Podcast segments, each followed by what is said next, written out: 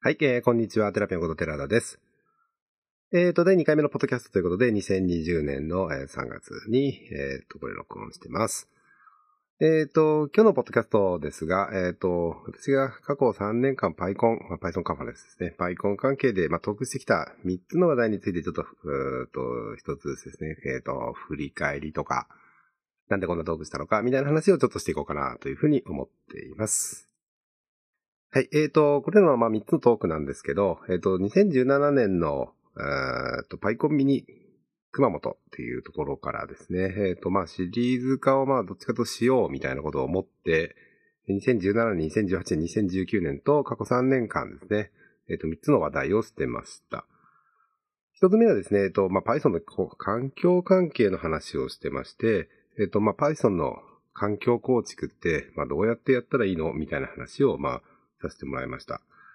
なんでこんな話したかっていうのは、まあ、まあ、後ほどですね、えっ、と、一つずつ振り返っていきたいと思います。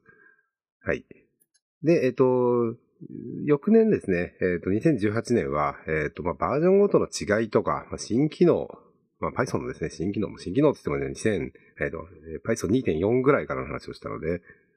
完全に新機能っていうことではないんですけれども、まあ、えっ、と、そんな話をまあ、まとめて、えっ、と、こんな文法の使い方あるよみたいな話をしていました。この時は結構いろいろと頑張れてやれて、えっ、と、2018年6月、5月の末かな、5月の末から6月にかけてですね、えっ、と、PyCon APAC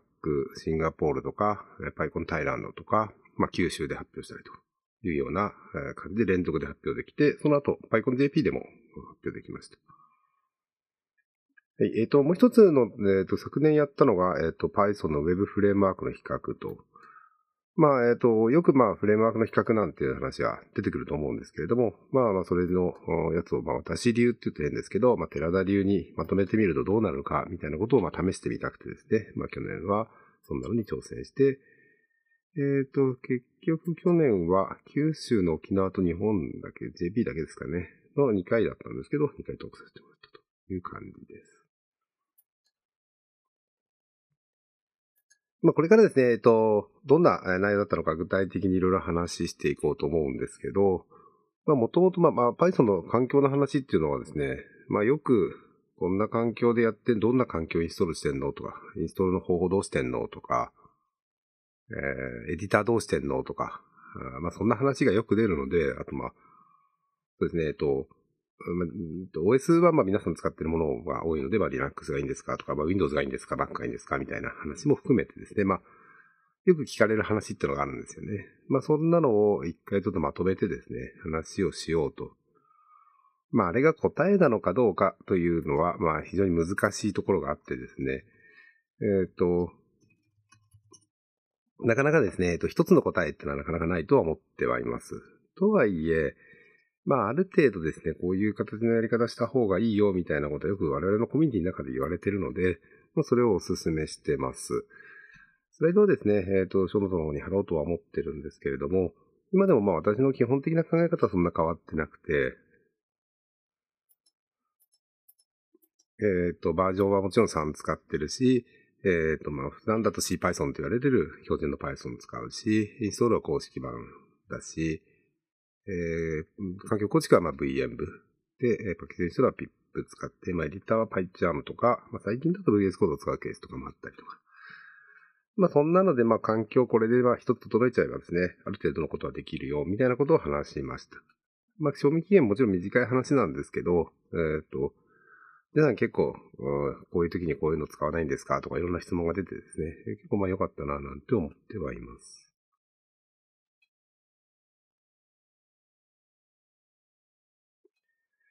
で、まあ、これのきっかけなんですけど、まあ、いろんなところでやっぱよく聞かれるっていうのが、やっぱりまあ、みんな、まあ、議論をしたいっていうよりは、まあ、みんな困ってんだろうな、なんていうことを思ってて、その当時、まあ、初心者向けの本書いたりとかもしてたので、比較的みんな困ってて、みんな、うーんと、最初に何をやるかみたいなところって結構いろいろ考えちゃうみたいなので、まあ、そういう迷いを少しでも減らせたらな、なんて思って、まあ、このトークにしました。で、この時はですね、結局熊本でしかおそらく多分発表してないんじゃないかなと、まあ、このネタ持ち回してですね、いろいろまあ、東,、えー、東京でやってる PyConJP とかにも応募したんですけど、残念ながら、えー、と落選というかですね、えっ、と、ウェイティングでのまま、最後まま、えっ、と、勝ち上がれずの、勝ち上がれずですね、えっ、と、JP の1回しかおそらくこれ、えっ、と、熊本に1回しか発表しなかったんじゃないかなという記憶はあります。で、まあ、こういうシリーズでやっていくの結構面白いなと思ったのと、えー、と比較的結構まあちゃんと内容を作り込んでいろんな人と議論したり、レビューしたりとかしてやったので、結構自信持って発表できたのがすごい良かったので、翌年も何か新しいネタ作ろうと思って考えたのが、えっ、と、バージョンごとの変異というか、えっ、ー、と、Python のですね、今までの過去の歴史とかを振り返ってみようみたいなことを考えました。で、えっ、ー、と、最初からですね、このネタはですね、英語で行こうみたいなことを思って、英語でできるような内容として考え始めて、英語で、えっ、ー、と、Python の紹介、Python の、まあ、各バージョンの紹介と、まあ、そのバージョンごとにどんな、新しい機能があったのかっていう話と、まあ、実際に今のバージョンと比べたときにこういう書き方できるよみたいなことを、まあ、まとめていくというようなことをやってます。まあ、初めてのシリーズで英語でやろうみたいなことを思ったので、かなり大変で、え、っと、もうこの時最初シンガポール、タイランドと、まあ、2週間で2回公演だったんですけど、えー、まあ、最初のシンガポールの時はうまくいかずですね、まあ、こんなもんか、という感じで結構苦労したことは苦労したんですけど、まあまあいろいろやってみるといろんな話は聞けたりとかあったので、まあその2週後のタイにもそのまま持ち込みました。タイとか結構、まあ回目でうまくいく、シンガポールでうまくいかなかったので、こう緊張してですね、えっ、と、うん、どうしようみたいなこと思ったんですけど、まあ、メリハリをちょっとつけながら行こうっていうことと、やっぱこの辺の自分の喋りたいところをメインに喋って、そんな時間とか気にしないでやろうみたいなことを思ったら、えっ、と、最終的には、えっ、と、いろんな質問を受けたりとかですね、してよかったのと、えまあ実際に私としても、まあこういうのを知ってもらえたのはすごい良かったかなというふうに思っています。結構いろんな人に声かけ、え、タイの時はいろんな人に声かけてもらいました。その後九州では、まあ日本語でやることになったので日本語で喋り、やっぱ日本語で喋ると楽だなと思いながら、スライドは英語のままなので、いきなり日本語が出てこなくなったりっていうのもあったんですけど、まあ、えっと、日本語でそのままやって、日本語の方が、やっぱり自分の、まあ、母国語というかですね、と、まあ、慣れてるので、伝えやすいことは伝えやすかったなとは思ってるんですけど、まあ、えっと、英語のスライドで日本語で喋るっていうのも、まあ、ちょっと難しさはありました。で、このシリーズの最後はですね、えっと、日本で、えー、パイコ、えー、東京でですね、えー、と、パイコン JP でやりまして、えっ、と、東京のパイコン JP の時は、英語のトラック、英語のスピーチがちょっといろいろキャンセルが出て足んなかったっていうのもあって、じゃあまあ、えっ、と、これをやろうという、まあ、もともとそれで応募してたので、それをやろうということになって、私の方で、まあ、そのままトークしました。まあ、多くの人たちが日本人で日本語できる人たちの前でですね、えっ、ー、と、まあ、英語でやるってのはかなり緊張してですね、まあ、逆のプレッシャーっていうんでしょうかね。恥ずかしい感じだったんですけど、まあ、なんとか、まあ、やれたかなという感じですかね。えっ、ー、と、まあまあ面白い経験だったんですけど、最後の質問のところは日本語で質問されちゃったり、まあ日本語でもいいですよって言っちゃったからなんですけど、日本語で質問されたらなかなかもう、英語に戻らなくなっちゃって、そのトークとしては、まあちょっとどうだったかな、なんていう反省はしています。まあこの辺もですね、なんでこんなのやったのかっていうとですね、まあ、えっ、ー、と、結構まあ、古い書き方したままの人が結構多いなと思ったんですね。うんと、まあ私なんかも結構古い Python 2.24ぐらいの時の書き方とかしちゃうんですけど、もう今時、まあ、シンタクスエラーになれたらもちろん直すので、トライエクセプトのエクセプトの後のアズとかもちろんそう書くんですけど、パーセント S とかって、まあ、最近だと F 使って書くの常識だし、みたいな感じで思ったりとかしてるけど、そうなってない人もいるし、まあ私自身も最近本当に最近そうなったみたいなとこもあって、もうこういう書き方ちゃんと知らなきゃダメだよね、とか、まあ、ジェネレーター式自動展開されるジェネレーター式のところとかも、わざわざリスト作ったりとかしてる人も結構よく見かけるので、そこまで、えー、やんなくていい。そう、そういうふうにしない方がいいし、えー、実際そう、そうする必要ないものが、まあそう書かれてるというのを見て、まあまあまあ一回この自分の中でも整理しておきたいし、みたいなことを思って、まあこういうトークにしていました。このトークは実、えー、昨年2019年にはですね、えーと、オープンソースカンファレンスを、まあ、パイコン JP の中でのスタッフたちで今回ってるんですけど、オープンソースカンファレンスの中の、中でトークするときに、まあ、これの元ネタ、このネタを元にしてですね、ちょっとネタを作り直し、少し作り直して、トークするというようなことをやったので、昨年私も福岡のオープンソースカンファレンス行ったので、その時はこの同じようなネタで、えっ、ー、と、1時間発表させていただいたりとかもしました。2019年はですね、えっ、ー、と、Python の Web フレームワーク比較っていう話にしました。これもですね、比較的まよく聞かれるフレームワーク、どうやって選んだらいいのみたいなことをよく聞かれたりとか、まあいろんなところで喋、まあ、えっと、喋りしてるときにですね、えっと、人といろいろ説明したりとかしてるときに、ウェブフレームワークってこんなのがあってね、みたいなことを言ってたらですね、まあ一度ちょっとこういうのをまとめた方がいいかなと思って、えっ、と、勇気を持ってこういうネタを作りました。うーと、まあ、ウェブフレームワーク比較の話をしてるとですね、比較的、まあ、えっ、と、争い合いというと変ですけど、色が出る、まあこれ違いや違いって結構言い争いになったり、まあフレームワークを比較するって結構そういうことあると思うんですけど、まあ、そういうことではなく、しっかりまあ機能とかを見つめて、こういう機能を自分で必要だし、こういう機能をサポートしたいから、こういうものを選ぶからこれだよねという、しっかり選べるようになりたいなというのを最終的に目標にしていて、じゃあその中で自分としてはどうやって選ぶのかみたいな話をしました。えっ、ー、と、この中では9個のフレームワークを、やったり、まあ、ちょっと珍しいものを入れてたり、えー、とかもしながら、えっ、ー、と、構成しました。最初これ英語でやっぱり、2018年同様に英語でやろうかと思って、最初コンテンツ作り始めて英語でスライド作ったんですけど、うん、なかなかこの辺の面白さを英語で伝えるのが無理だなという気がしてきて、まあ、結局英語での応募は一個もしなかったと。まあ、なかなかちょっと、難しいなと。英語でこの面白さを伝えるのが、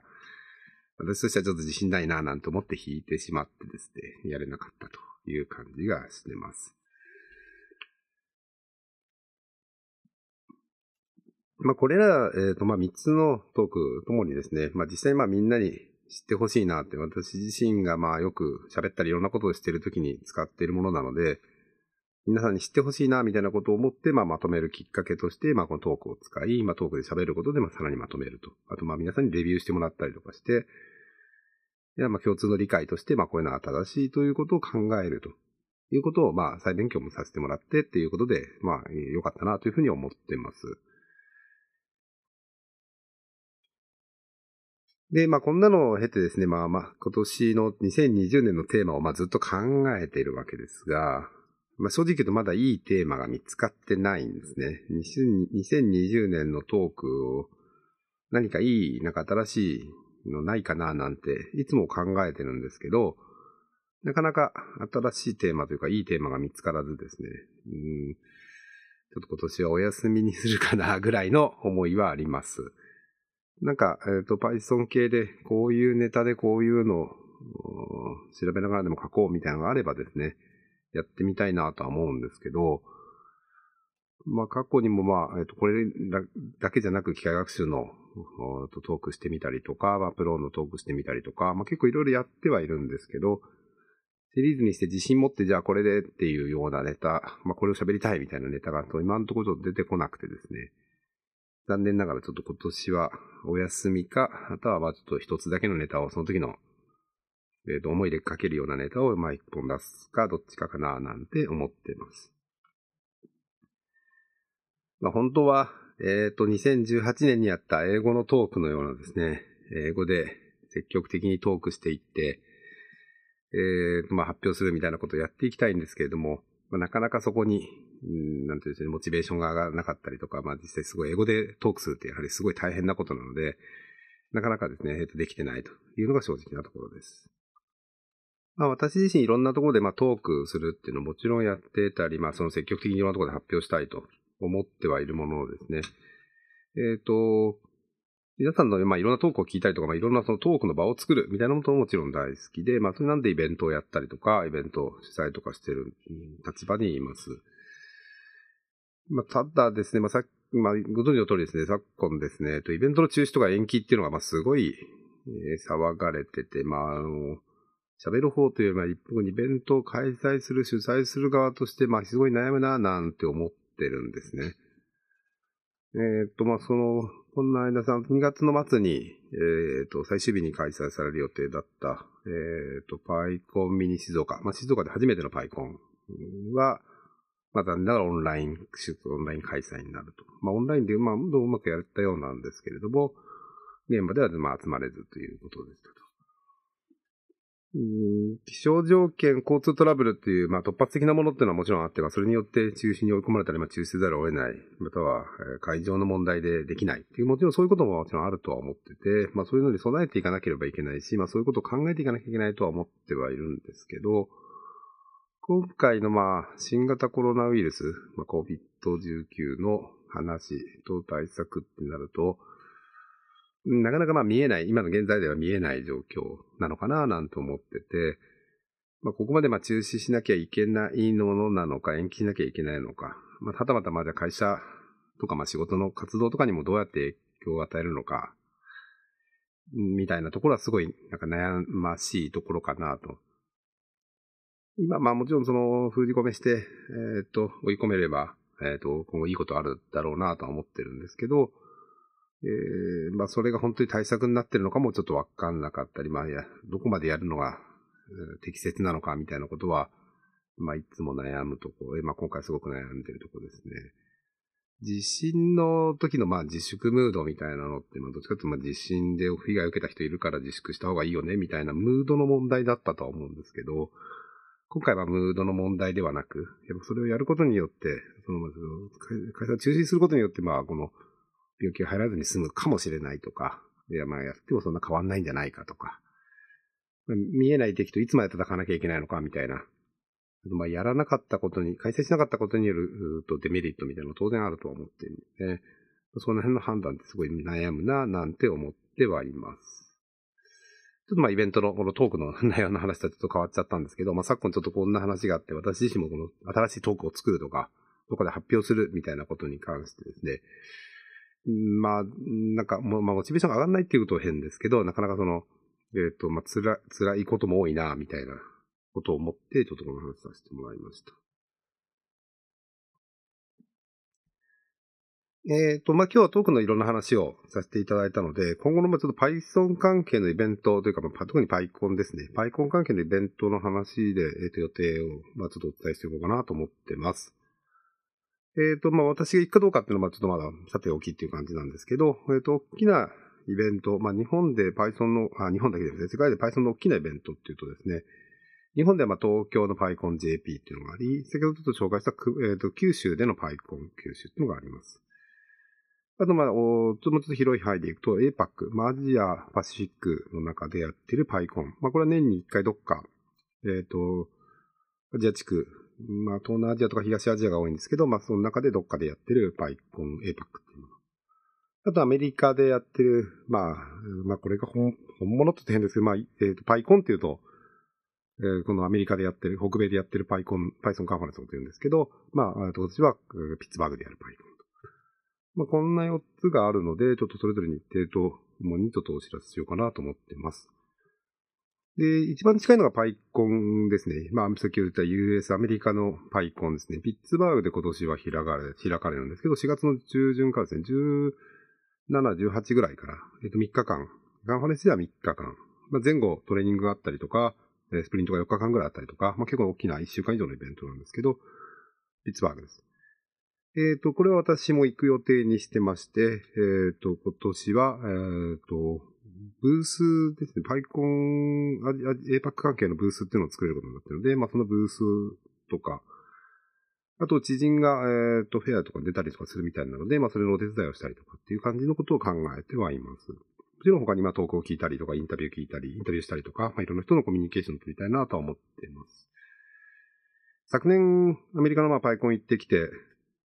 えっ、ー、と、パイコン JP で一緒に活動してるます北方さんがポスター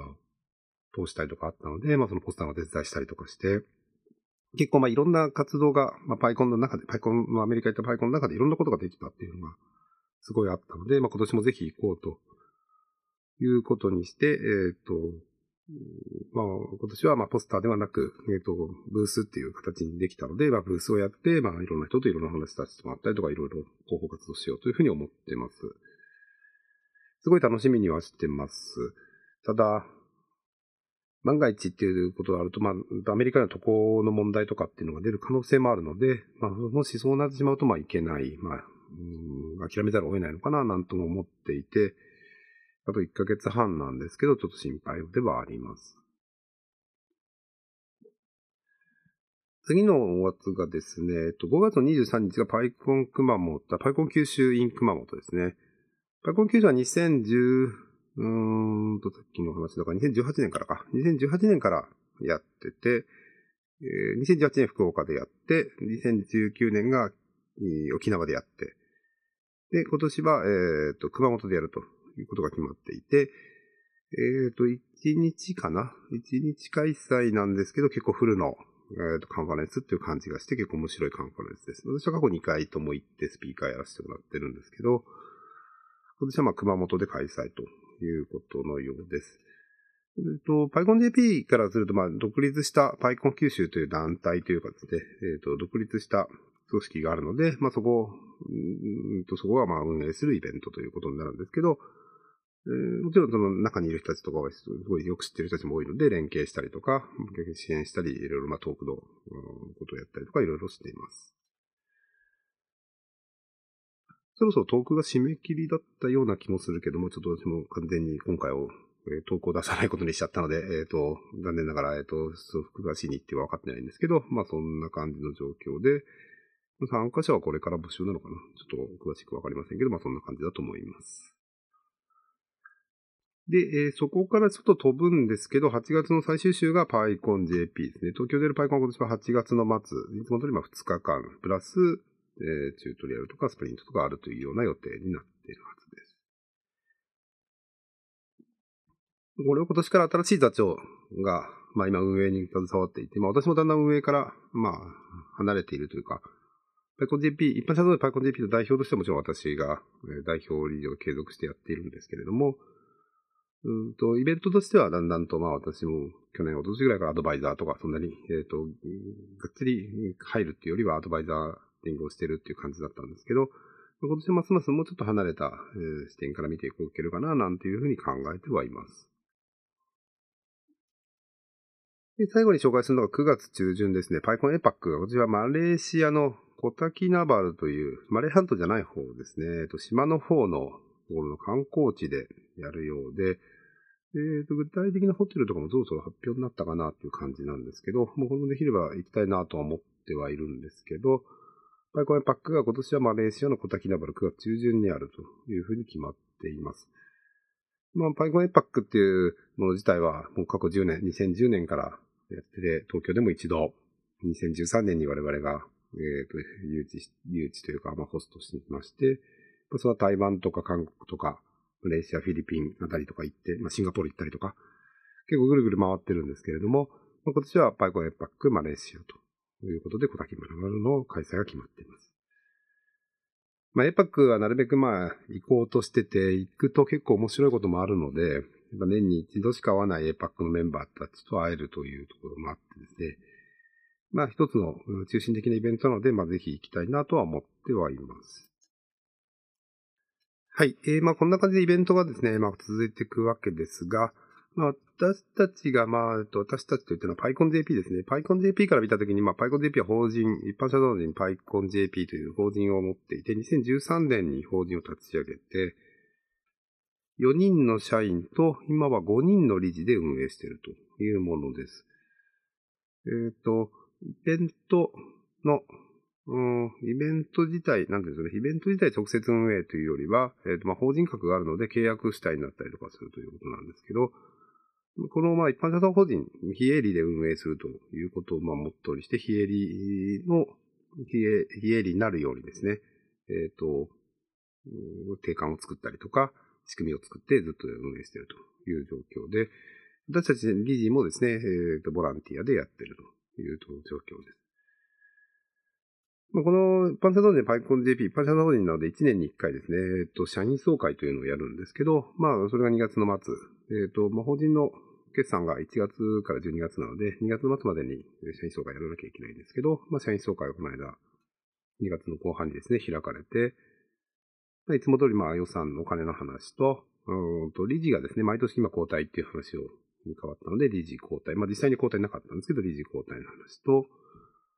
大きな話としては、まあ、社名っていうんですか、えっと、法人名をまあ変えようということがあったので、まあ今回法人名を変えるということまで言ってですね、これから手続きするという感じになっています。